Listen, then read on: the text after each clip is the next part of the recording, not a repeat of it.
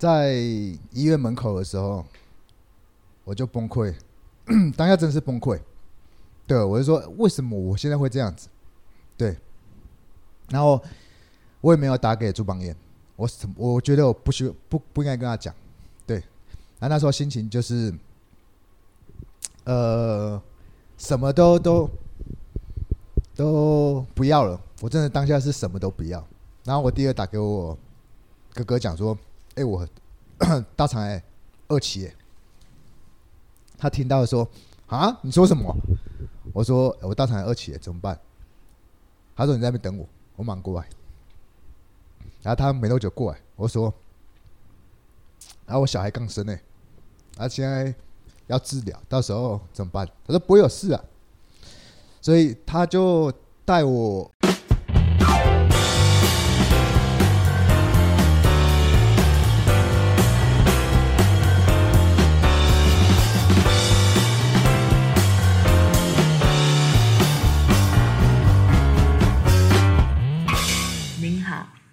现在收听的频道是一场误会。你们今天想聊什么？大木想要聊他免疫系统那一块。对，其实我今天想要就是分享给大家，就是免疫系统这个这个问题。对啊，因为现在其实在，在在这个社会，其实蛮多人都无形中就不就会有一种免疫就会有免疫系统的疾病。那其实我想要分享给大家，是我免疫疾疾病的问题，因为我是从。不知道，然后觉得，呃，根本从来不会关心我自己的身体的状态下，然后只是哎某个原因就想哎我该去体检一下，然后体检看到哎原本以为是我的溃疡胃溃疡，然后再检查哎不对，不是胃溃疡，再再再有检查，然后才要越越深入的去了解到真的是免疫系统出状况了，然后才就是一直在找寻我自己的原因，这样子。哎，为什么我想要聊这个主题呢？会聊这主题，是因为我觉得，呃，大家其实在现在这个社会中，我觉得，尤其是现在年轻人，就是因为应该是我我自己来讲，不要说现在年轻人，我自己来讲，呃，在对家庭在这一块，或是对夫妻这一块，其实都会觉得说我应该，呃，要就是要听话，我觉得孝顺。或是我觉得这样做的时候，其实达了嘛，可是你却没办法去表达你自己的意思的时候，其实你就是一直在压抑自己。其实我在朋跟朋友聊天当中之后，他们都觉得说，呃，我都要为像最近我比较常跟朋友聊天是，他都觉得说，呃，我现在有小孩后，我要为小孩去打算，去去，哎，为他们有一个，就是让他们可以可以正常的生活，为了小孩，为这个家。可是他们从往往都没有想到是为自己，对啊。其实我才，所以我才会想要从这个方向才跟大家分享，因为大家都觉得说那个是应该的，那个是呃生活中他们觉得认定的是这样做，可是往往的不知道说这样子会影响他们自己的身，就是心理这一块。所以，所以这样听起来就是我们的大木啊，在。回过头来感受自己的过程当中，认为这个免疫疾病其实跟人际关系的操作，还有自己的惯性是很有关系。对。然后你自己的 case 的话，是连接到原生家庭，对，跟夫妻之间嘛，对不对，？OK，就是原生原本的这个家庭跟自己在重组的这个家庭，对，对不对？那你想要跟大家分享什么呢？啊，你为什么？嗯、呃，因为上次大幕那一集是几集啦？三十一。三十一，现在跑到第几集？三十四。哦，所以其实也快一个月了。对。所以一个月前，大目录了他我在我们节目当中的第一集 Podcast，然后在快一个月的过程当中，我们我记得我们上一次的那个。Podcast 里面有提到说，这个克隆市政有要再回过头来再讲讲这件事情。对。那大木他一直记得说回，我们有答应听众说要再回来聊这个东西。是。那在这个快要一个月的过程当中，大木等于是有有在整理，有在思考这件事情，就对。有。有在观察说，那自己的免疫疾病是怎么造成的，然后跟自己的呃，比如说做人处事或者是人际关系的应对，还有跟自己的个性有什么连结，是不是？是。哎、欸，我很好奇，先问一下哦、喔，这所谓的克隆市政，就是我们再讲一下。上一次听大木讲哦，就是说那克隆市政就是我们的免疫免疫系统过剩，对不对？是吧？然后呢，攻击到自己的细胞。对。那如果假设我们之前讲的，就是如果攻击到肺部，它就是可能是像阿九这样间质性肺炎。那刚好呢，它的免疫系统是攻击到你的小肠。对。小肠。对，所以呢，它就变克隆氏症。对，是这样。那好奇问一下，大木跟阿九，就是在西医，在西医的说法里面，我是在解释说，为什么你们会得克隆氏症？他们有什么原因吗？有归纳出什么原因吗？在医学上面的这个目前的记载或研究，那个克隆氏症它其实是叫做，它是一个发现这个疾病的人命名的。嗯，那它的症状主要就是肠子慢性发炎，有可能是大肠、小肠都有可能。然后因为他慢性发炎，那他目前为止只能判断说可能是什么原因。但大部分都会说可能是免疫系统造成的原因居多，但是他实际上真正要确切去说是什么原因，笃定的讲，目前医学上是不会这么说，只有说可能是原因，可能是什么，但是就是以免疫方面来讲，这样听起来，这个目前对于免疫疾病还是属于比较身体上面的解读嘛，对不对？对，好像他们就会说这个病因好像是来自于我们的免疫系统，可是这个时候。就是美惠就会好奇想要问呐、啊，那你说这个免疫系统好像就是说一个现象，可是什么东西去激活了免疫系统失控？他们会讲吗？有跟你们探讨过吗？像比如说阿九常常都去看那个免疫风湿科嘛，嗯、对不对？过敏免疫风湿科、嗯。那你们的主治医生，那像大木去回诊的时候，你的主治医生，哎、欸，你是回诊的时候看哪一科？我是肠胃道。哦，肠胃道哦。对。那这也很特别、欸，就是大部分免疫系统好像都会看免疫风湿科吼，因为它就是专门有一个免疫。嗯。但是你就是还是属于就消化大，应该说消化消化系统科，消化系统科。嗯、因为他是肠子发炎，后来他又去切了一段肠子，所以等于是说，他就变成说隶属在肠胃科。这方面做诊治、嗯，那我是因为我就是单纯的免疫方面的问题，也没有什么科可以治疗。所以其实大木他也会比较需要很多科来会诊啊，对不对？对，就是他也要免免疫系统的医生，然后也要了解小肠大肠的医生，对，也要外科医生，对，对不对？嗯嗯、好，那那你们回去回诊的时候啊，你们不是会抽很多数值？哦，对啊，那。你们的医生会叫你们说要注意什么？注意什么？或者是他们，你们不会去问他说，那我这是为什么造成的？那他们都给你什么答复？呃，像我的部分，因为我最近刚好有去做呃小肠镜跟叫小肠镜，那然后其实我就有跟医生讲说啊，医生就是这次因为这次检查出来的结果就是我开刀的部分还是有一点溃疡。那我问医生说啊，医生为什么我这样开完刀那么久还是有溃疡？他就说：“你开刀晚几年？呃，快六年了。哦，对，每年都要回去追踪检查，两年一次，两年一次 OK。对，啊，我做就是胶囊内视镜跟小肠镜，就是两种可以去选一种这样子。然后这一次我选择是直接做小肠镜，对，因为吃胶囊内视镜，我会觉得比较没有那么的。”不一定有感觉那么有效果了，然后我觉得医生直接进去看会比较好一点点，对，所以我自己认为我也这样跟医生讲，所以在这一次进去回去看的时候，其实我我有再次问他说，哎为什么我六年了还是在那个地方？虽然其他地方哎都恢复好了，可是为什么还是在我的开刀的地方还有白白的溃疡？然后他就跟我说啊，呃，他也没有讲一个很明确的答案。他也回答不出一个所以然，他就是说，嗯，这可能我们只能暂时用药物再帮你修复看看。嗯，对，就是只能永远只能停在身体，可是他没办法告诉你说这个病，这个是什么导致的。对，然后其实得到这个，应该这样讲，就是我觉得生这种病的人，有时候啊，就是重大疾病或者什么，其实我觉得最怕的不是生病，最怕的就是你不知道它到底怎么来的。对。对不对？你答案，你没有答案，嗯、因为你你你有答案，你就可以预防、嗯，你就可以去改正那个因，因那个因嘛，就是这就是一个因果。对，我们就可以回过头来去修正导致这样状况的原因呢。是，可是我们一直都没有人告诉我们。那西医目前我是不知道，我觉得啦，现在应该也没有，也应该会有什么研究来佐证它可能跟心理有关，有可能跟基因有关，有各式各样报告可能都会去解释，有可能。但是就像阿甲阿九讲的，他们都没办法给你一个很明确说你到底是怎么回事。对。然后不然他可能就会像我像那个美惠的椎间盘一样，就会告诉你说哦，这很很难考证，它可能是多种原因造成，对不对？可是多种原因就会让你觉得很茫然，在这个治疗过程当中，因为免疫系统是很可怕的哦，就是免疫系统其实人没有免疫系统就死了，对。但是呢，免疫系统过剩的时候也是一件很可怕的事情，它可能比癌症还可怕，嗯，因为我们免疫系统就是处处于我们身体每个地方都会有，它就是保家卫国的士兵嘛，对。可是士兵也长有了蛮强大的武力。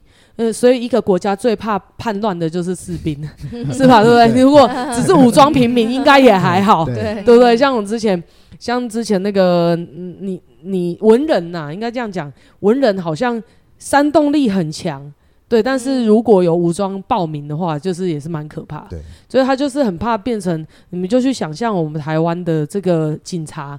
全部全部都集结起来，然后要做什么事情？这样有点像这样子，但他们不见得是要表达不好的那一块，他一定有个有某个原因要告诉我们，哎，这个现象产生的背后到底是什么？什么导致的？这个现象到底要告诉我们什么事情？是不是这样？啊，所以我才说，其实最怕的不是说我得了什么病，就像我们人生遇到了很多问题，不怕遇到问题，怕是怕在。不知道怎么解决它，对，对不对？对，然后不知道他到底要跟我表达什么。对，养小孩也是一样的，他都不知道在哭什么，对，不对？一直哭，一直哭，一直哭，然后也不知道他在哭什么。嗯，所以我还回过头来讲，那听你们两个讲，因为我们的节目不是去聊到太深入的这个医疗资讯啊，因为我们也不是很专业的什么医疗期刊之类的，我们只能说。在我们的这个过程，两位病病人哦，他们可能对啊，他们在诊间里面就会叫他们病人哦。两个病人在这个不管是回诊啊，还是回去，如果说有什么突发状况啊，回去看诊，医生可能有的说法。可是我觉得这样听来听去，好像都没有一个。一个真的很确切的答案，是像我还有时候会听到说，比如说像甲状腺，他们就会跟你讲说你是压力导致的，对，对不对？可是我刚从你们的这个里面听到也，也也他们有提醒你们说，免疫系统的这个这个失控吗？这叫失调好了啦，是啊。呃、嗯，我像我最近就是因为光敏感，就是照太阳后，就是免疫系统就是突然就是激活了后，就脸肿的跟猪头一样。然后我就那时候脸很肿的时候，就去回诊看免疫风湿科的医生。啊，他看到我这个状况，他就很淡定啊，就跟我说，就跟我，我就问他说为什么会这样？他就说啊，因为最近天气，今年天气太热了，所以他的门诊就很多这类光敏感的人。那他就跟你讲说，那你就是光敏感。那他也不会告诉你成因怎样，他只有跟你讲说，那我就帮你抽血检查，两个礼拜后再回来看报告。就我去抽血站抽血的时候，我总共抽几管，你们知道吗？我本来想拍照给大家看，但是来不及，我抽了十管，十管血液。然后他就是要把我说的免疫方面，他觉得怀疑的状况，就全部再抽一遍。那抽完一遍之后，就跟你说。嗯、呃，那你最近就是注意要保湿啊，然后不要晒太阳，就只告诉你这样，他也不会告诉你说，那我们怎么来解决这件事情？他就跟你觉得，他看起来就觉得你这就是，在我的感觉是，啊，你就是免疫疾病的病人，所以你很容易就会因为一个什么原因，就让你的免疫系统引发它，他只会告诉你这种结果。那再下来要怎么处理？一切都看抽血报告。就是等你回去看抽血报告，数据有什么异常，我们再来讨论。那如果假设数据跟之前一样的话，这件事情，这件这这个小事件就不了了之。嗯，那对我们来讲，就会变成说，我连照个晒个太阳，我都会发生，不行，都会怕。对，然后呢，在发作的时候，你连流眼泪你都痛到不行。可是你这些心理的感受，其实你很难去跟西医讲。因为你跟他讲，他就只能跟你说，所以没错，免疫系统就这样子啊。我我能懂这种感觉，所以我才要想要好奇说，你们两个因为是这个疾病的关系，应该相对的会去了解一下自己的情况。嗯，那对于你们来说，你们现在至少我们不要讲专业，我是说你们认知到免疫系统在你们人生当中是什么样，或者是在你们身体里面是在扮演什么角色？你们觉得？嗯，因为如果假设像像我们大木想要聊到免疫系统这个东西，对，然后他想要聊免疫系统，他后来理解到跟他人际关系有关，或者是特定呢，他还想到某些状况，是，那应该是说我们有认知到免疫系统它代表的，比如说它在我们身体里面，它是跟我们有什么连结嘛？对不对？嗯、就是我们什么东西去驱动它，它在作用什么，或者是它免疫系统到底在身体里面是一个什么样的角色？嗯，大木先讲还是我先讲？都可以啊。哦，换我先讲。哎呀，都可以，因为两个都会讲。因为呃，我原本都觉得说我的免疫系统是就是其实为了保护我的身体，然后在。呃，在就是我每次在身体不舒服了，其实我就会感觉说，哎，我的免疫系统可能呃有状况，或者所以我要调整我的作息或怎么样。在以前的认知上，那可是我又会想要去做某些事情的时候，我会靠呃其他的一些呃意志力，就是我想要硬要去做这件事情来，或是说，哎，我如何去提升我自己这些作用来，或是想办法去提升我自己的免疫力。来去完成这件事情，所以那一些状况，我我呃以前的认知都会觉得，呃，我就是要这样子做。可是到我生病后，我会觉得说，呃，免疫系统真的太恐怖了。对，它不只是呃增加我的，就是可以维持我正常身体的机能，而我假如过量，或是我一直驱动它的情况下，是反而是在破坏我身体的细胞。它反而比任何细胞都强大。对。对对，所以我，我所以，我假如再继续操用以前操作的时候，我一直想要驱动我免疫系统出来来保护我的身体，或者我觉得说，哎，我觉得有点累了，可是我还想去提升我的自己的身体状况，那就是一直在驱使我身体的呃某一些机能出来，然后反而是让那些机原本该正常休息或是该去修复的时候没有，而让它去有变化的时候，我觉得它变成是破坏我的身体。哦，对，我的感受是这样，所以你觉得哦，这就是你你对免疫系统，你现在免疫系统的感觉。那阿九呢？因为我最近就是刚好光敏感，所以我就对我自己的免疫系统又有更深层的认识。因为其实过去我只知道我有免疫疾病，在上一次。就是我得了重大伤病那一次，我有分享过。我当初我是说我感谢这场病的发生，因为它其实只是让我知道说我应该要重新审视我这过去的人生，造成我自己得了这场疾病。那最近我就会感受到，因为毕竟我已经修行一段时间了，然后我他我的免疫系统它还是时不时会跑出来，然后我有感受到，其实我的免疫系统。它其实是我过去人生所操作出来的一个精华版的我，我我的感受是这样，它是精华版的我，它就像是我内在的一个小人。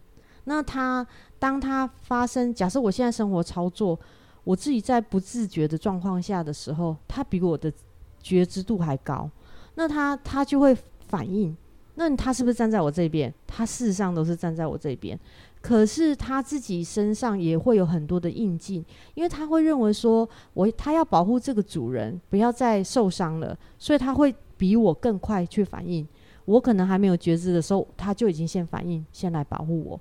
可是他的保护的方式，他只学会那个方法，所以他保护的方式就是反而变成伤害我。你说，你说免疫系统唯一的方式是歼灭吗？对，是吗？因为他不会啊，哎、欸，因为过去的我也是这样子啊。我会问一个很笨的问题：嗯、白血球算是免疫系统的其中一环吧？是，对，其实它就是。所以其实我的理解是这样，有没有很像我们台湾的警政系统？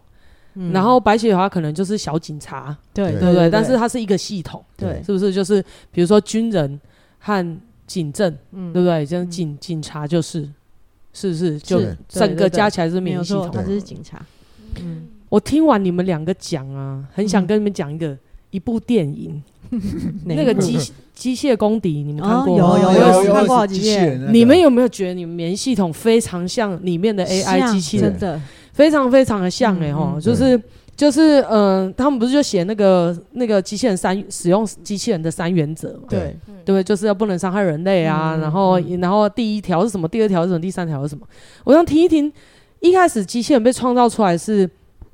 要服务啊？帮助人嘛，对，要服务我们，比如说让这个社会运转更快，对，然后或者是让它更和谐，对，就是然后呢，也有保护人类，比如说他们他们好像里面有探探讨了很多议题啦，对。对，然后到最后这部片就是机器人要出来戒严，嗯，对，就是把所有的正常的细胞，就是正常的 civilian 吗？这样念吗？Civilian 哦，对对，就是平民，平民，对对对，就是把把这些平民公民们就是都约束，然后什么时候就要回家睡觉，好像九点还是十点，我就觉得还蛮像，所以我这样理解的是免疫系统它开始失衡的时候，就会比较像是身体处于戒严的状态，嗯，是不是？对对对，那那那你们怎么？那你们应该说是你们，我这样子听呢，我会觉得一个很有趣的事情就是。这个它，因为像西医讲法，就是你这个病就是免疫系统导致的。嗯，对。可是免疫系统它是一个系统，对对，没有人去下指令，系统怎么会做事情？对啊，对啊，你们能理解吗？就像是，呃，我们没如果没有给 AI，或者我们没有给这些机器人设立三原则。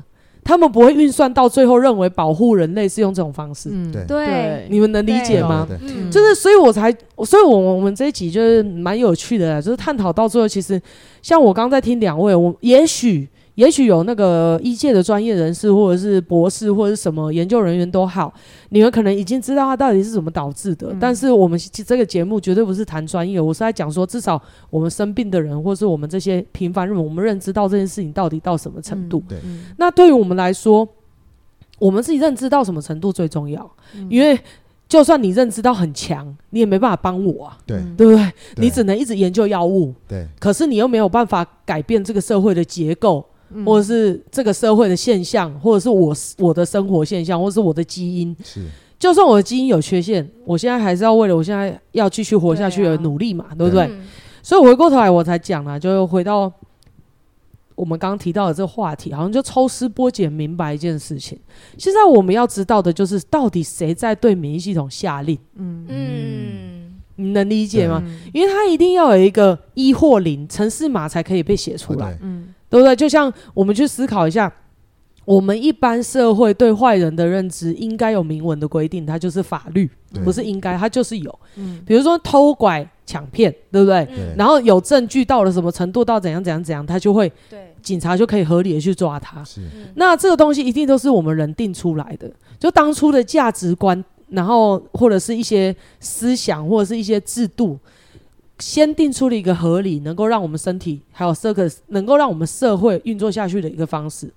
可是当他开始失控，或是当他定义不明，或是像现在大家很多人在说恐龙法官，然后或者是这个社会可能越来越活不下去了。老实说，就是等于是我们现在营养也不良啊，对不对？然后赚不到钱，然后压力过大。你会觉得，其实台湾现在状态很像我们身体的状态，就是我们我们免疫系统已经快要失衡的状态。是啊。我为什么聊到这里？因为我真的觉得超像的，因为你们的你们这样叙述，我真的想到《机械公敌》那一部片，嗯、然后又让我想到现在的台湾。因为虽然听起来像离题，但是其实不是啊，让你们感受一下美惠现在的感觉。所以我最近就一直疯狂看到很多新闻啊，跳楼自杀的一大堆，嗯嗯，然后呢，敢铤而走险的就是就是去抢，然后但是我发现啊，现在抢的人比较少。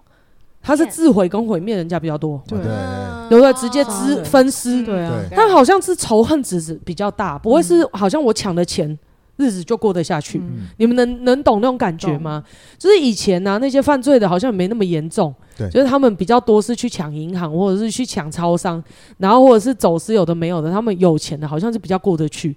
可是已经看，像现在已经不是单纯只是要钱哦，是啊，就是他们充满了恨意，然后充满那种毁灭的状态，然后就伤害别人，就伤害别人，然后再来就是自己可能就是我，我现在听到好多人在跳楼自杀，然后那种肢解案，像以前我们那个肢解案，可能要很久才出现一桩，对啊，你知道这几年出现超多的啊，对。不对？都不知道哪一间羊肉炉接下来吃的就是 对？吃人肉，对啊，就是对不对？所以我我只是在回过头来讲说，到底是。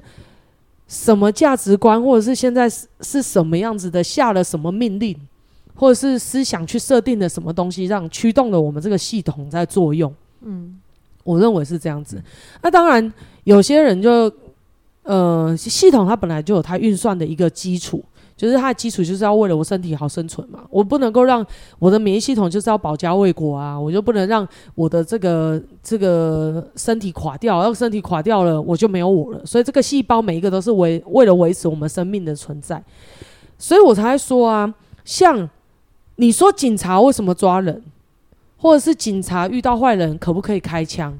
你懂我在讲什么吗？就最近这个，对，都是这个社会必须要赋予他的耶。嗯，假设他们有办法让照正常的去运作，然后身体有些出现了一些不合理的状态，他们就要必须要用非常手段。对，就像是我们机械公敌一样，所以我才说，那回过头来啊，像阿九之前已经聊过他重大伤病的部分，哎、嗯欸，稍微问一下，我们大木的这个应该也是重大伤病吧？你有拿到塔？你也是九九九吗？哦。民国九百九十九年，你也是纯金的吗？对对对，你也是纯金的，就是哦，纯金大户，九九九完全不用换，九九百九十九趴的，就是。然后你几岁啊？现在？我现在你跟我一样嘛？对啊，七六年，对七六年，你是七六年美惠七七，所以其实很年轻啊。嗯，所以你是三十五岁。对。啊，五六年前就拿到了，六年前就得，所以不到三十岁就得了。对，二九大关的时候，二九拿到了。对啊，克隆氏症好像是年龄层，好发年龄层是在这个年龄层。哇塞，嗯、那其实克隆氏症其实可大可小，喔，那这样听起来你也算是幸运，嗯，对不对？真的是冥冥之中有有保佑啦，就是到最后也是先事先先找到，不然我听说有很多克隆氏症都要带死带啊，对，因为肠子整个被就切掉。切掉，他如果是在大厂的话，对不对？对，就是他们都是呃没有去发现，然后只有哎，因为在以前过以前的时候，大家没有很认识这个疾病，所以呃一觉得哎，我肠子堵塞，我会切掉是因为肠子萎缩堵塞，连一根就是要检查的都过不去这样子，所以只要堵塞了，基本上就是要剪掉。对，那以往大家会说，哎，那么堵塞就把它剪掉，堵塞就剪掉，然后剪到后来就是肠子全部剪没了。就所以开始就是要被时代啊，这样子。嗯，哇，那这是很可怕的。对啊，这真的很可怕哎。那一般克隆市政的能够活到的平均年龄是多少？你说好发年龄在二十九岁左右，就是壮年了。壮年，壮年对，因为就是像我，那这样很难保养哎。就是呃，要很小心、认真的保养。对，就是要很非常注意，就是你都是要定期检查啦。所以他们在。药物，他们呃，在西医上面，其实，在这一块上面，他们都是一直在呃，会用一些药物控制。那我问你哦，你们不是有克隆氏症病友会吗？对啊。那你们去那边，他们都在宣导什么？其实大家都只是在分享，没有在宣导。分享说他们得这病多痛苦，就是分享这个病，然后呃，我们自己要如何去调整？对啊，我是要听调整这一块，他们会分享什么调整的部分？就只有大普普遍的人，只有在说呃我的呃作息跟饮食，然后可是大家没有人去讲到心灵这一块，所以主要这样听起来真的是减少刺激物了，好像对，真的很像戒严呢、欸，对不对？以前 以前身体就是这个城市还很健康的时候，夜店可以去吗？可以，对不对？然后当开始有一些状况被认为该戒严，比如说像我们现在 COVID-19 就有封城。然后，或者是有没有像机械公敌他演的，他就会开始把平民当成是会伤害自己的、会伤害国家的一个一个存在。所以你就算拿家里的菜刀，他也会觉得你可能要犯罪啊，对，你有危险，所以什么武器都把你抄起来。有没有很像这样子？所以像你吃任何的食物啊，它就是变得很窄化，对，极白才可以。就是我基本上，呃，我们克隆氏这人其实基本上只能喝吃低渣。低渣食物，然后另外是那一种低渣是指纤维不能太高，对，纤维不能太高，所以你不能吃菜哦。呃，可以吃叶，不能吃根茎。哦，要吃细的那种。对。可是如果你不吃菜的话，好像又会便秘，又会。所以我的药物里面都会有软便剂。哇塞！他们都会这样子，就是减少那个消化蠕动的刺激啊。对，嗯。那另外是它。就是还有那个我的补品也不能吃，嗯，对，我们我有听过，都不行，就是等于给他武器嘛，对，将会活化，对，对，你得你得你等你等于给他炸药，对。他现在已经很敏感了，然后你又再给他枪支，他不稳定，一眨眼看到有人就射，先射杀，就蛮像的，蛮像控。对，所以就补的不能会有，比如说会影响荷尔蒙的腺体分泌的这些东西都不能吃，所以我们就是原则上医生都会说正常吃，然后不要吃补的，都是都是这么说。然后我们最常，我自己最常被医生讲的就是说，你不是正常人。然后你你不要想说你是正常人，你的作息、你的平常的压力值都不能把自己当成正常人。问题是我们外表看起来就像正常人，所以对嘛？嗯、那个医生有讲到压力啊，对，他就说压力就心理状态嘛。他会讲，他只会跟你讲说，你要记得一件事情，你不是正常人，所以你的压力的承受度。不要再像以前一样，比如说我以前可能可以熬夜，或者是工作就是工作狂啊，做这些事情，你身体可以承受这些压力。他现在会告诉你说，不行不行，要打折打五折。比如说人家他就最常医生都跟我讲说，以前你是一天可以做完的事情，你自己就最好把它分成一个礼拜把它做完的那个压力值。他会告诉你这样子生活，意思就是叫你要慢活啊。哎、欸，所以其实他们的解决方式就是告诉你说，你要有压力的忍受度，嗯、就是对，对，就是你要有压力的忍受度，然后，然后他们也认为一般人就是要有一定的压力忍受度，对，你懂吗？就好像是我们对于压力的处理要去计算它的容量，对，而不是回过头来去去嗯设定说这个东西不是压力，你能理解吗？就是，所以我才说啊，这很有趣啊，像。像我们老师就常常在讲，我们要修的是自己的处理自己的能力，而不是忍耐的容忍度。对，对。但是大部分这样听你们讲，我就觉得越来越有头绪啊。大部分会得免疫系统，它会失衡，嗯、或者是身体开始进入戒严时期，真的就是忍忍忍忍到再让下去，身体就要垮掉。没有错。所以呢，免疫系统就出来保家卫国，然后连平民他都要控管。就进入戒严时期，就是我们自己不会管自己啊，对啊，所以只好因为你们一直老大，你们不是不是，我觉得你们不是自己会管自己，你们是一直要扩充自己忍耐的限度，那个容量，对对，但是这个容量并不是能够无限扩充的，而且垃圾在这就很有趣，这很像我们台中的那个焚化厂，你们知道台中的焚化厂每一个啊。都已经满了，我知道。然后烧烧要烧很久才会烧到现在的垃圾，真的，它现在都满了，它垃圾地方没有地方放了嘛。然后那边还有很多都，然后大家又要在那边控管那个空屋问题啊，然后开火的这些东西，所以其实它容量已经爆载了。那就很像是你能够，就很像是你处理垃圾的方式啊。你如果没有一个有效能够消化跟就是处理这些。垃圾的方式，假设如果有一个科技可以把垃圾都转成我们可以用的东西，对不对？那垃圾就真的就是垃圾，因为你用过之后，它就必须要囤在那。然后这个垃圾呢，越是越是坚固，像比如说像塑胶好了，塑胶融化它可能就要超久，嗯，对，对不对？它如果没有用人工去，但是你说融化它，那些东西也还是会变成分子飞到空中去。你说过滤它，我不觉得可以全部啊，不可能。所以我才说。假设你没有一个有效处理垃圾的方式，或者是重新定义垃圾跟有效利用垃圾，或者是将垃圾直接直变转化，变成我们平常可以用，你再多焚化炉都没有来都没有用啊。对，对，这世界都变成你的焚化炉好了。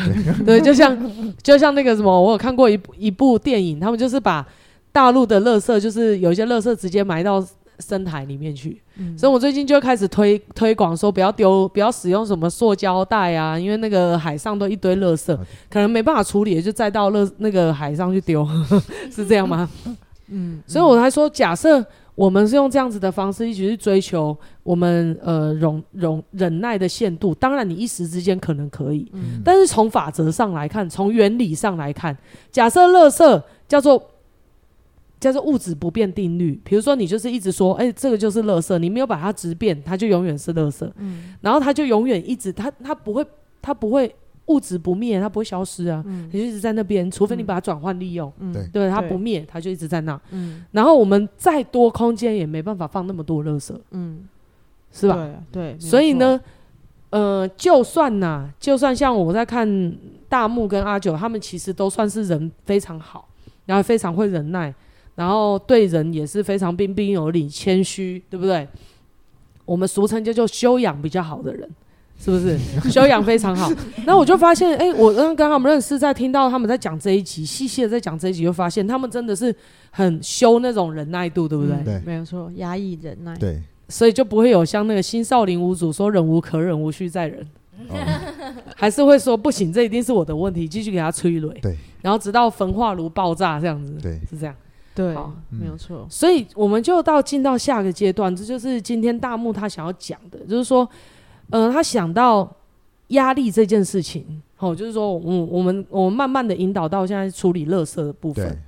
那所以就会更深一层的讨论说，哎，你们当初的这个垃圾垃圾的容忍度，你们的焚化炉里面都装什么东西？因为必须要把焚化炉里面我们载进去的垃圾拿出来看看，才能够知道怎么转化。是有些它根本不是垃圾，它就不用进焚化炉。对，对，或是有可能世界上根本没有垃圾，只是我们还不会转换它而已。对，有可能嘛？对不对？我相信呢、啊，我相信人类应该是非常厉害的，像之前。筷子有没有？我们都竹竹筷在弄。有些人现在就用那个玉米壳，嗯，对，哦，对，然后它就可以分解，可以分解，可以，它就不会是垃圾，因为它就会又变成养分。嗯，然后还有现在是那种像我们以前用吸管，吸管是用塑胶，对，现在吸管是用那个甘蔗的渣吗？还是什么的？它就可以做，然后你吸吸，它越吸越软。啊，有些是用纸，然后有些厉害的可能就是有那种甘蔗的渣。甘蔗渣下去压的，然后有玉米壳下去压的，嗯，所以它就是自然的东西做出来。像呃，我们之前我们老师有跟我谈过，他就说，哎、欸，我们头发怎么都没有人想过说头发剪下来可以怎么去运用它，就不会是垃圾。所以事实上是我觉得随着科技一直在发展。那些垃圾都，我们我们当然力求的是把这些垃圾变成能源，是对不对？所以回过头来讲啊，我们人生的垃圾导致我们整个免疫系统失控的那些东西，就像阿九他会说他的个性导致的，嗯、对不对？他可能提到的非常广泛，嗯、他讲的有讲到工作，嗯，工作那个时候可能占大宗，对，然后再来是婚姻，对，对不对？那我们大木的话就是原生家庭，对，然后跟现在的婚姻，所以工作成分就比较少一点，对。工作成分，因为就是在家庭里，两个是合 在一起的，差点被我诓骗。好，那你，那你，那你认为那个时候，所以我们继续聊，就是，那你认为那个时候的你啊，呃，你在压什么东西在里面？因为我以前的，呃，从我大学的时候，其实。我其实蛮呃不嗯，应该说叛逆吗？还是说我比较喜欢做我自己？所以那时候其实我活得我自己，我觉得过得我蛮开心的。可是我大学毕业后，呃，应该说还没毕业前，我就开始被呃找回就是家里工作。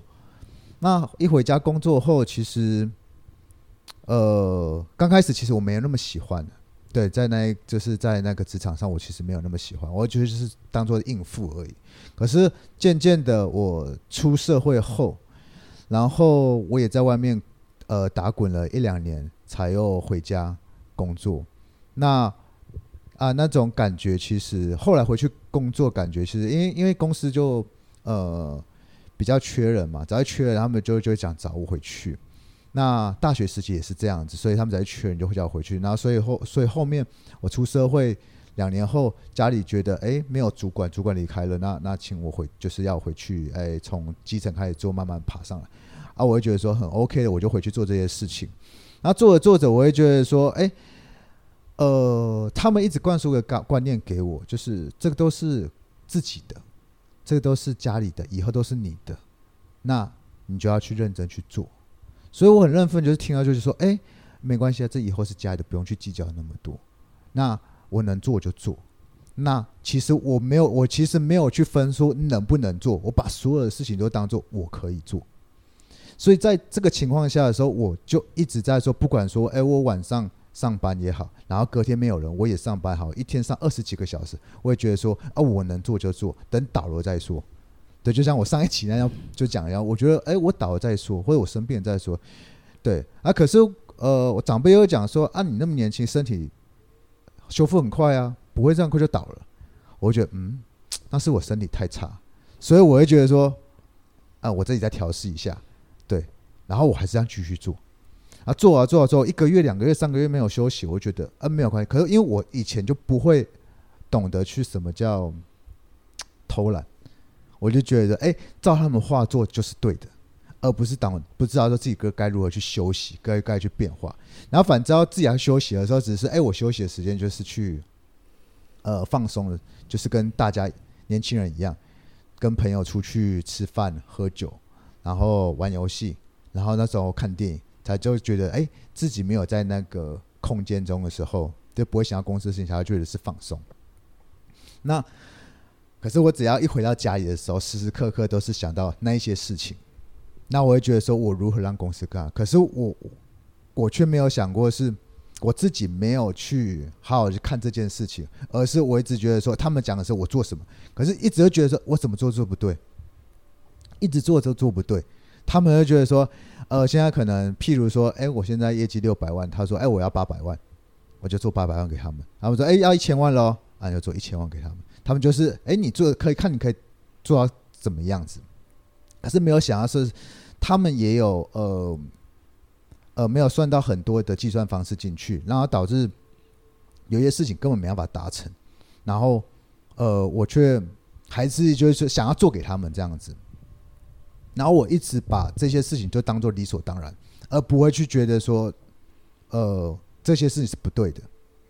那渐渐的，我身体看到这件事情后，包括我最后到山上工作后，跟呃朱邦也一起上山，我们两个这样做事，然后做了做，其实在在山上做的时候，我们两个在做，其实家里就因为没有长辈了，所以那边我一个人在管理上，其实都还好。没有什么太太突发状况，因为毕竟是一个没有的呃，从从零开始的公司，所以慢慢的起步啊，经营啊，其实比较不会有那么多的呃，他们比较不会有一些说辞进来，那只是说哎，谁没有生意啊？那怎么样提大概提一下这样子而已。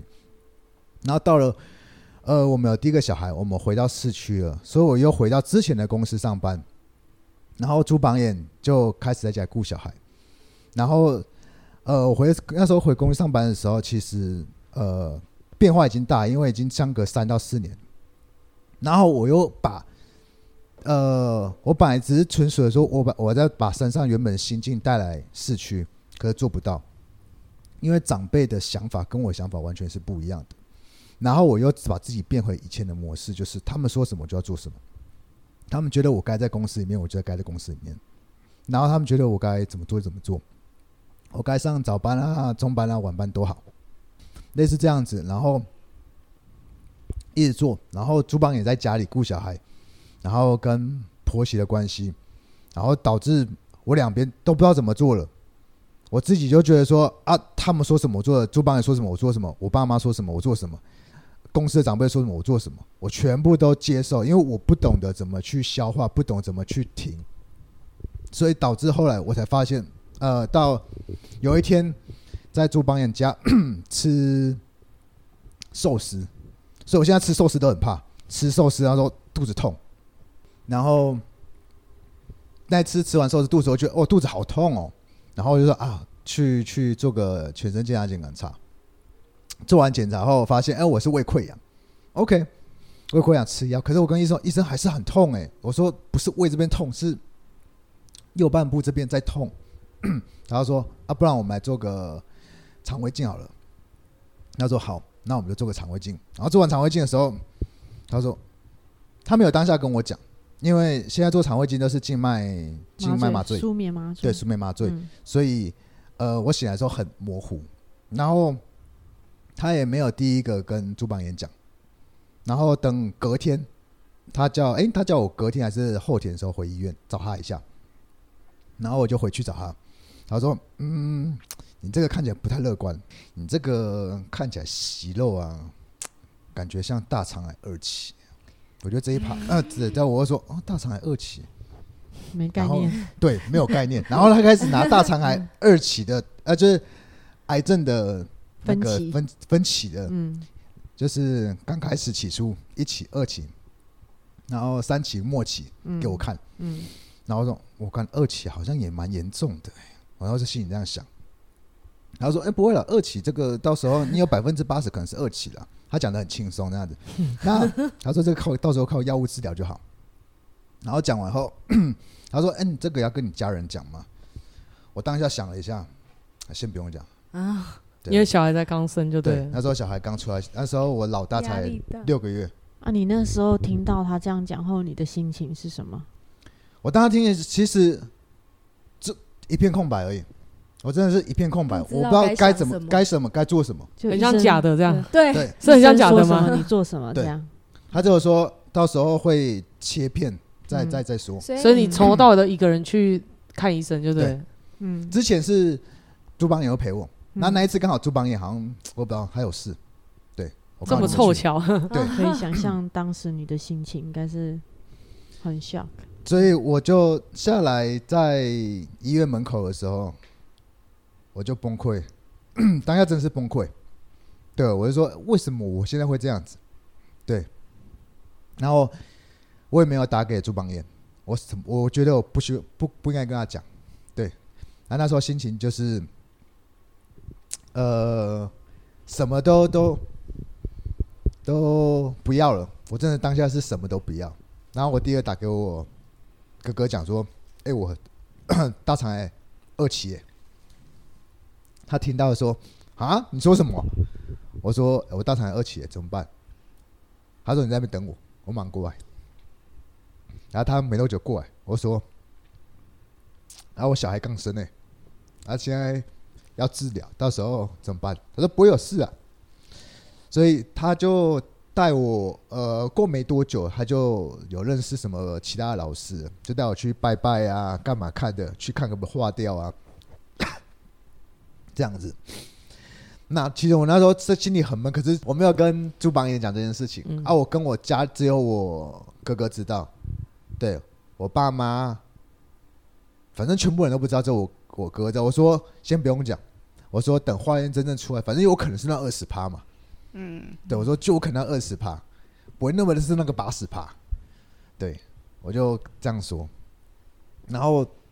知道那天晚上其实还很好笑，是朱榜也刚刚那天要去唱歌，他去夜唱，对，然后我就顾着小朋友，他就去夜唱，然后呃回来的时候，其实我心里蛮蛮蛮呃蛮伤心的，因为我不敢跟他提这件事情，我怕他会崩溃，对，所以我就让他去出去玩，对，我觉得说就趁着时间出去玩。然后我自己在家顾小孩，对，然后后续当然是还好还好，真的是我是那个二十趴，对，我觉得在那一段时间是还没去化验出来，还没真正给医生诊看出来的症状，这中间真的是蛮难熬的，煎熬。大概几天的时间？大概多久？差不多两个礼拜。两个礼拜哦，很久哎。要做病理切片，然后那个时候主榜眼都不知道，都不知道。那你怎么面对他的？就什么都不讲啊。但他不会发现你闷闷闷的吗？啊，我回去就装作没事啊。哦，好厉害，这压抑型，就是压抑型。因为我刚说了，超会压乐色的那种哈。对啊，然后所以我就都不让他知道。嗯嗯，对。然后到其实到要要真正检查的时候，那个朱榜眼才知道，嗯，就是要做切片啊，要切除啊那些，他才知道。但你说不是癌，两个礼拜后病理切片不是癌症吗？没有，我是一起做。一起就是排的是两个礼拜后直接做切诊，因为有发现我那一片那个我的小肠是狭窄的，嗯，所以那边要顺便处理掉。哦，你是说两个礼拜后切切片，然后再一起顺便手术？对，顺便手术。哦，所以你到手术前你都没有跟朱邦彦讲？没有，到手术前几天才跟他讲，因为一定要有人。嗯，那等于是告诉你说你可能是八十趴，又等了两个礼拜你才去切片哦。对，那那就不止两个礼拜了吧？两个礼拜，他帮你排成啊，因为一般开刀手术不是你想开就开，除非是急性，嗯，肠子破掉这类。啊，如果是常规的话，医生可能是排他可以的时间，可以开刀时间。嗯，我的意思是说，我刚问他说，那你在得知到确定你不是那二十趴，大概多久的时间？两个，所以你说两个礼拜啊，应该不止两个礼拜吧？这样差不多，呃，因为是两个礼拜后才去开刀啊。对，然后化验不是还要几？差一个礼拜啊，他就差不多三个礼拜。三个三个礼拜很长啊，快要。啊，所以朱邦也不知道时间，差不多将近两个礼拜。对，就是只有要去手术的时候，他陪你去才知道。就是他要做整套流程的时候，一定要让他知道嘛，因为一定要有人陪我。而且我那时候住院的时候住蛮蛮久的。那你怎么跟他说的？我什么都没有讲，我就说：“哎，医生要跟有事要找你。”我还让医生讲。哦，那这样很震惊哎！他知道的时候，那医生就转，就是看着荧幕嘛，然后就转过来给他看，然后他当下崩溃。不是我的意思，说你跟他说你要去医院，那你怎么跟他说你要去医院？你说你要去检查还是开刀吗？呃，我是说，哎，因因为开刀前一定要先就是有要先跟病人家属解释，对。然后我就带他去，我说医生有说有些事情要跟他讲。哦，那这样真的是很那个哎。不是我的意思是说，他要开车到那边去，一定要先告诉他说我为什么要去医院嘛。所以你是有直接告诉他说我要去手术就对了。我跟他说呃，就是有我要再进那个进阶的检查。哦，OK，对，进阶的检查。所以还是瞒到最后一刻，真的哎，他没很，所以一点征兆都没有。他蛮不开心的。就一点征兆都没有，对不对？你也只是告诉他说你要去做检查。对，然后他只有说你为什么知道的那一天还让我去唱歌？嗯，对。哦，那然后你跟他说要做进阶的检查，所以他知道你。那他没有问你说为什么要做进阶的检查吗？没有啊。所以他就认为只是因为没有人想得到，不会这么想，对啊。而且还要那么年轻，看起来很健康，那胸肌这么大，可能进阶检查只是做个 MRI 之类的啊。哦哦，了解了解。所以他，你是说他坐在他坐在医生前面，然后医生就把荧幕转过来告诉他这样子。那当下的情形是怎样？当下情形他就完全崩溃，完全没办法接受这个事实啊！因为就给他看我的，他怎样崩溃啊？是整个在那里爆哭吗？他就是一直流眼泪，一直流眼泪，完全没办法讲话，一直哽咽这样子。然后因为医生给他看照片，就是我看到我的呃大肠跟小肠的接就是。异常的地方，呃、对对对，嗯、然后那边的就是很多的息肉，啊，整个都是包覆住这样子，嗯、然后看到那个真的是就很难想象不是癌症那种，就是你因为看起来很难看，对，看起来那个画面不好看，对，就很多息肉这样子。然后他说，因为他只有坐这边啊，不知道另外一段有多长，所以那他请因为穿不过去，呃、对，那要从就是从上面。上面，嗯，对，所以。他还说：“那基本上你要做准备开刀的时候，就是会前面会一段手续，要从呃做从嘴巴下去做检查，然后去确认说你这个到底的长度，去定位他到底他的状况这样。对，所以那时候呃将近有快五天的时间都是在呃麻醉的状态下了，因为就是做两天休息一下，然后又麻醉，而且因为做呃从下面。”做完，然后做上面这样子，嗯，对，他反复在做，一直喝泻剂，就是先从上肠胃道，因为我们肠子就是肠胃道嘛，从上面进去做检查，然后第二天或第三天就再从下肠胃道进去做检查，最后去做一个精确的，看你哪一段是塞住的，对，然后才去做。因为我们肠小肠有大概两百两百多公分，嗯、所以那时候那一个一完全一个礼拜的时候，基本上。我都是在昏昏迷迷的状态下，对啊，等于朱榜眼就要打起精神来陪伴你，然后你那个时候因为又吃泻药又麻醉，其实身体是比较虚弱的，他就必须要撑起来走这一段。那时候在之前，我觉得我刚进去蛮痛苦的，是因为他在之前每天照三餐配五诶五毫克嘛，嗯的那个类固醇哦。就吃很，他吃很重啊，对，就照三餐，呃、三餐五毫克，跟我当时发病的时候还，这有什么好比的？但是吃类固醇的确不舒服，就是水肿，对啊，啊，可是你一停掉的时候，那更不舒服，对啊，所以我那时候刚停掉在医院的时候，我会觉得说，哦，怎么那么的嗜睡，这么的累，嗯，对，而且我还不能吃正常的东西，因为我会在低渣，对低渣饮食，然后只能喝。那些流质的东西，然后像那个鲜鱼汤，只喝那个汤，不然你就只能吃白馒头、白吐司，其他东西都不能吃。然后不然是喝那个健康的果，对啊，那果饮，就是完全低渣，超低渣，菜也不能吃。对，就是不能咀嚼东西啊，咀嚼东西都没有办法吃。肉也是算有渣的，都不行。对，就有纤维太粗的都不行，完全白肉可以的啊，就是鱼肉肉鱼肉，然后皮不也不行，对，皮也不行。嗯，对，那时候是这样子在过，那应该瘦很多。哎，其实也还好，因为类固醇肿起肿起来。对，就是那时候其实没有，那时候我好像才五十五十八吧，体重要五十八。对然后现在差不多六十八，哦，对，医生还是叫我增重，对啊，我只是觉得说，在那一段检查开完刀的期间，真的是很不舒服，对，因为你低渣饮食，你就会觉得就是跟真的是在，因为肠子切掉后，你基本上有，好像是大概一个礼拜到两个礼拜是没办法正常饮食，嗯，对，而且还要放鼻胃管，所以你是后来发现是只有一段吗？对。只有一段，那很很那几公分？五公分，就大肠跟小肠的间接处，对，就是那五公分。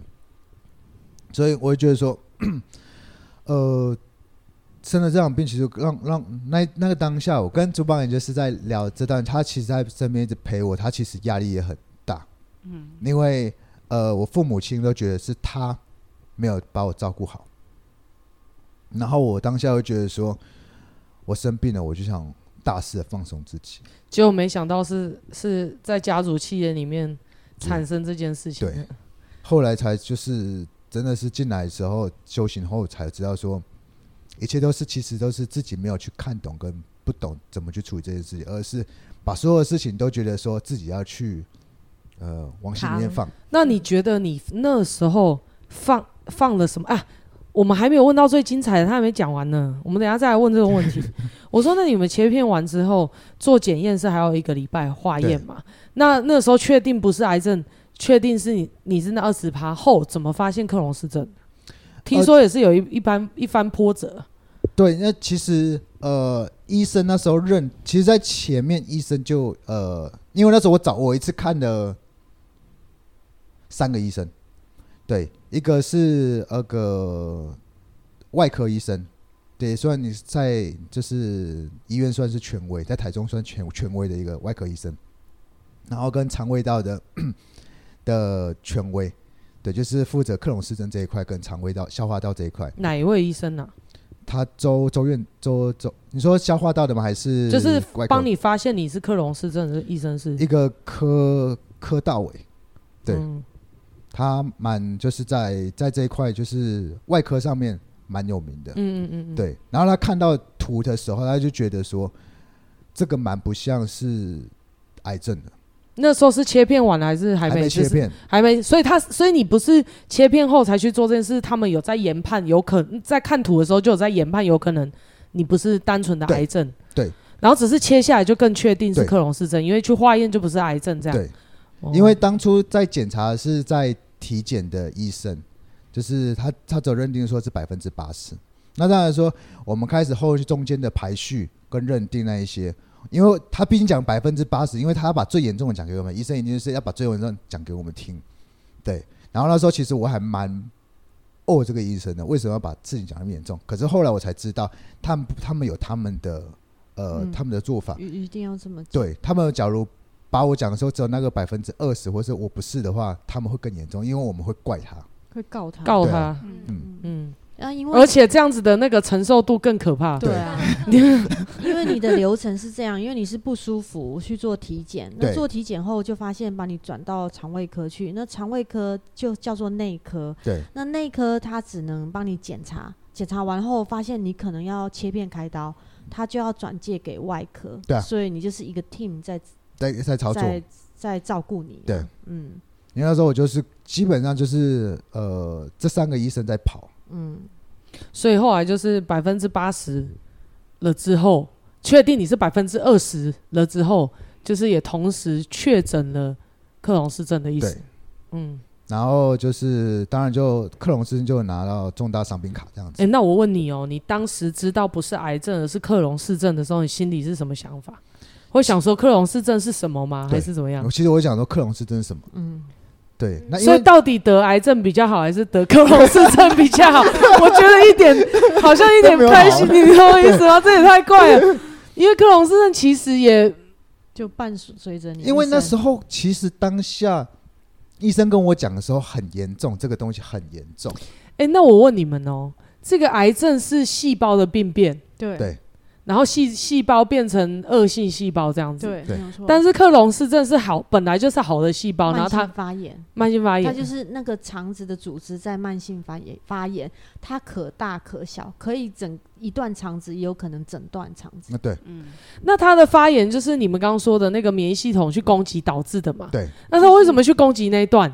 可能它只是原本一个小小的伤口。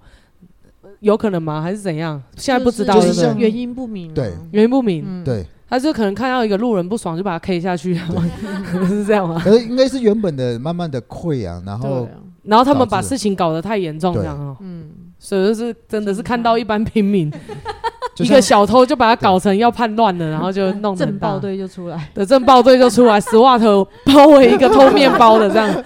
OK，对，然后呢，就就不小心像。像什么什么事件一样，不小心杀了个平民之后，就开始，对，就代志大条了这样子。嗯，然后就是刚刚美惠提到的是，其实刚知道真的，我说我也不知道说我是得得得重要克克隆得到克隆氏症是开心还是不开心？到底得癌症对比较好？因为我得克隆氏症，我什么不能跟正常人吃？因为我开始戒乳制品。嗯，但是但是癌症也不一样吗？癌症癌症不一样吗？不一样啊，有二期很多。现在大肠癌在处理上真的是跟以前不一样。它切掉了之后，只要追踪了五年，没事。你知道你知道说到这件事情啊，嗯、美慧的妈妈就有得小肠癌。嗯，但她那个小肠癌很特别，完全就是跟你们一样压抑出来的。还好她不是变克隆氏症，我们家族完全没有那个病史，然后那个得的几率小于一趴。他就是自己细胞病变来的，然后他也是二期，然后我就我以为二期很严重要化疗啊，我以为他会秃头什么的，我想说为什么他还是这么美丽，嗯、对不对？还可以在外面就是这个服务服务别人，然后问他说：“我说你没化疗？”他说：“没有啊。”我说：“那你怎么好了？”他就切掉就好了，哦，就是切掉就好。所以，所以我因为我像我这外门。就是外行人哦，我就会听说，那到底得癌症比较好，还是得克隆氏症比较好？结果我今天忽然想到，你原本一开始觉得那是你是那二十趴可能很开心，对，但是得到克隆氏症的时候是 百分之百，一百趴，整个超傻眼。所以你那个时候应该还没有那么深刻的认知到克隆氏症是什么，所以就觉得是好事，对不对？对天哪！如果是我听到，我应该会傻眼。真的，我们刚刚就在讨论说，假设医生先跟你说你是那二十趴，结果你是那八十趴的时候，你会俩拱。嗯、可是你就在想想，大幕的更好笑，就是你可能是那八十趴，哦耶，不是，我是那二十趴，靠，结果是。我忽然之间，所以你那个时候，所以这样回过头来，时空回到那个时候，是说你们两夫妻。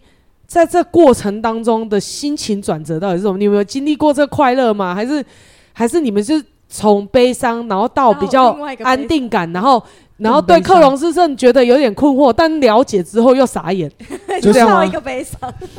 呃，其实到医生悲伤的 对啊，我觉得这也实在太转折了，这个心情。对，现在想一想，现在想想，其实那那时候的心里，我们两个都是很复杂。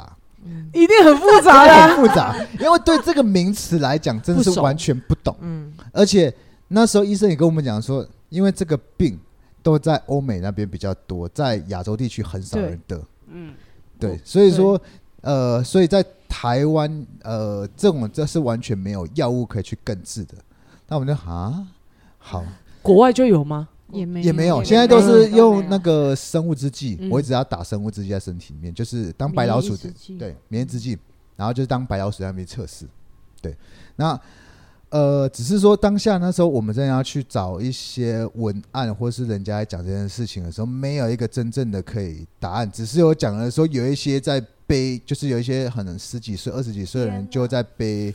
时代呀、啊，怎么样的？然后我们其实越想越担心，越想越担心。可是从癌症变成说我要背时代，所以我就说这很像，这很像日本整人节目哎、欸，就是叫你上台表演。来，我们这是一个非常厉害的演员，你现在表演一下，吃到一个超好吃的麦当劳，然后就吃，但是忽然之间发现咬到蟑螂，还吃了一半。然后他的表情又要变，然后忽然怎么样怎么样，你知道一直叠加上去，是实在心情太复杂了吧？所以你们在那过程当中是经过了很长一段时间慢慢去了解，还是当下你就知道这个是一个更严重的症状？其实我们是慢慢了解，因为呃，我们真的是也花了一点时间。对，朱榜眼是去加入一些社团，然后去跟人家互动啊，就去看，然后。刚好我们的那个校花道的主任，就是也刚好也在那个群组里面，然后他也有就是刚好知道那是我们，就是知道出榜眼，然后就会在里面鼓励说不用再担心怎么样，就是会这个病其实好好的呃管控好，就是照顾其实没有什么。哎、欸，那我好奇问一下，就是你说跟你宣告你有可能是奔了八十趴的人，带着轻松的态度跟你讲，对。那请问一下，你的主治医师告诉你是克隆氏症的时候，他的态度是什么？他也他他也很轻松，也很轻松啊。我会觉得说，嗯，好，因为就是那个外科医生说，这应该看起来是克隆氏症，不过要等，他也说要等化验才知道，他不能确认，只是说他以他的对经验来讲，他只能说他觉得这不是。哇，那这个人是个大贵人呢。对，因为台湾人不太多，他就可以诊断出来。那嗯，其实我们在。我是以前在工作职场的时候，在大肠直肠科那个开刀房里面切下去之后，那个肠子的确是会不太一样啊。大部分有经验的外科医师看到肠子之后，他会当场就会切开来看，肿瘤就会看起来像肿瘤，然后克隆氏症的那个肠子也看得出来，因为它就是像发炎的组织，嗯、所以基本上这个医生他是经验很丰富，嗯、因为你刚才有讲到说，他看你的片子就觉得。可能是克隆氏症嘛？你刚才是这样讲，所以他开下去后，真的就是啊。对，所以他那个医生很幸运的，对，很丰富。嗯，基本上我觉得蛮幸运的，真的。而且才五公分，因为有些人听你这样讲，有些人是会散步一段一段，一段，可是你只有一段。对，我就是发现的早。这五年来，其实都用都是都只在这这一段而已。对，然后只有可能是延伸更长。可是没有，好险是没有在其他地方还有发现，就是溃疡或是狭窄。那我问你一个问题哦，你在这过程当中，因为你很会压抑跟忍耐嘛，你常常都带着笑脸对别人。对，你那段时间还笑得出来吗？还笑得出来啊。那你心里的感受是怎样？我就是比如说你看到朱榜眼加入的那个协会里面一堆人比你年轻带时代，然后他控制不好，可能又会再引发这样，这很像是。其实我觉得也不能说癌症比较幸运。它当然没有那么复杂，可是我的意思是说，其实我有听过很多癌症，你没有再去追踪，然后你生活习惯没有干什么，然后你又忽然一个人生的压力，它又是完全扮演，所以其实不代表你现在是健康的，你就可以保证你接下来是正常的。是，所以然后你又看到这么多这些案例之后，你笑笑的脸，心里面是你会有，你会害怕自己带时代吗？我其实我都不想去想，没办法想的。对，我那时候真的是我不想去想。因为我觉得我那时候的状态是，我现在什么都不想做，我等于是我有一半的心心理状态是放弃所有事情。嗯，对，我觉得人生没希望了，就觉得说我为什么会这样子？哦，为什么是我？对，嗯、那时候呃，反观是没有是看到我是我自己把自己这样子，对，因为那时候就觉得说。啊，中了，好了，反正我也不知道我可以活多久，到时候背时代背怎么样，那是到再说嘛。嗯、啊，我就能过一天一天，对，然后我也不用这么累，对啊，然后对所有的事情我就看淡，都觉得很平淡，对，然后他们的事情我会说，哦，好，是，对，就是就开始换成自暴自弃这样子，对，然后朱邦彦就会觉得他换，他也有一点开始不舒服，或是一些奇怪，所以他跟我讲，我就开始都都都是。呃，不去去去理会，也没有去去解决这个事情，因为我那时候当自己的状态已经变成这样子，所以我那时候真的是外表就觉得呃很开心，那跟大家还笑得出来，很很 OK。其实内在其实蛮一直在压抑所有的事情呢，不想去面对，在逃避。对，你们跟我讲，哦说哦，好好是是，其实我根本没有现在想去去处理这件事情，这样子。嗯，好。我觉得啊，我们我们今天就在这里断点做一个 part one，然后我们再继续录下一集，因为这个集数不能太长了。嗯、有人一直跟我们说我们内容很精彩，但是呢，我们的集数可不可以短一点，因为让他在只是通勤的途中可以刚好二十分钟听。傻瓜啊，你可以把你听到的那个部分时间记下来，你回家再继续听。好啦，我们为了大家方便，我们会把时间轴就是放在我们的简介上面啊。嗯、就是如果如果你想要你想要参考那些时间轴，我们因为有时候我真的就是聊，有时候没办法有一个很。一个很明确的段落，因为我们的节目没有先 say 好，嗯、我们真的就是嗯、呃，透过自己的心情感受当下是怎么样，就去就去分享出来了。因为人生没办法准备，嗯、那你唯一的你你应该是是你人生随时随刻都在准备，看起来没有办法准备，事实上也都是在累积你过程当中所有的思想跟所有的操作，嗯、所以其实也没有也不需要先预先想什么，也不需要去预设什么，所以我们的节目就大概是这样。那假设我们在。在蕊这个，应该就是我们在剪这个母带，我们的剪不会把内容剪掉，就是把一些呃断点啊可以缩短的，或者一些杂音稍微修掉，就这样而已。但是过程当中，我们大家都会再听一次。假设有比较明显的那个段落，就可以在上面写个时间轴啦。这个是我们唯一能做的事情哦。因为要控制我们在三十分钟内把它聊完，我觉得比较难。嗯嗯。哦，那我们现在先在这边做一个 part one，然后我们就会呃 part two 的时候我会再细聊，就是接下来的状况，然后把。我们在这个过程当中领悟到的东西跟大家分享。那假设你现在得到了重大伤病，就是拿了纯金九九九，就是你可以真的多听这几集，然后希望对你们来说有帮助。然后再来就是克隆市镇的朋友们，你们应该听的也会。蛮熟悉的，我相信，因为我觉得像这种经历不是一般人可以经历的，可能也要天，就是我真的觉得这很呛死哎！你想得还没办法得哎，对对，真的这个完全完全不知道成因。对啊，如果我知道成因，我想得我就去弄就好了，对不对？你弄出来说不定是得癌症，又不是得克隆氏症。对，所以其实这种东西真的是不知道为什么命运会这个样子，但是。我们呢，就是不管命运带给我们什么东西，它一定是有什么可以教我们的吼。那我们这一集就先录到这边，然后 Part Two 的部分再请继大家继续听下去，然后我们会把我们的这个领悟通整给大家了吼。那今天这一集就到这边，拜拜，拜拜，拜拜。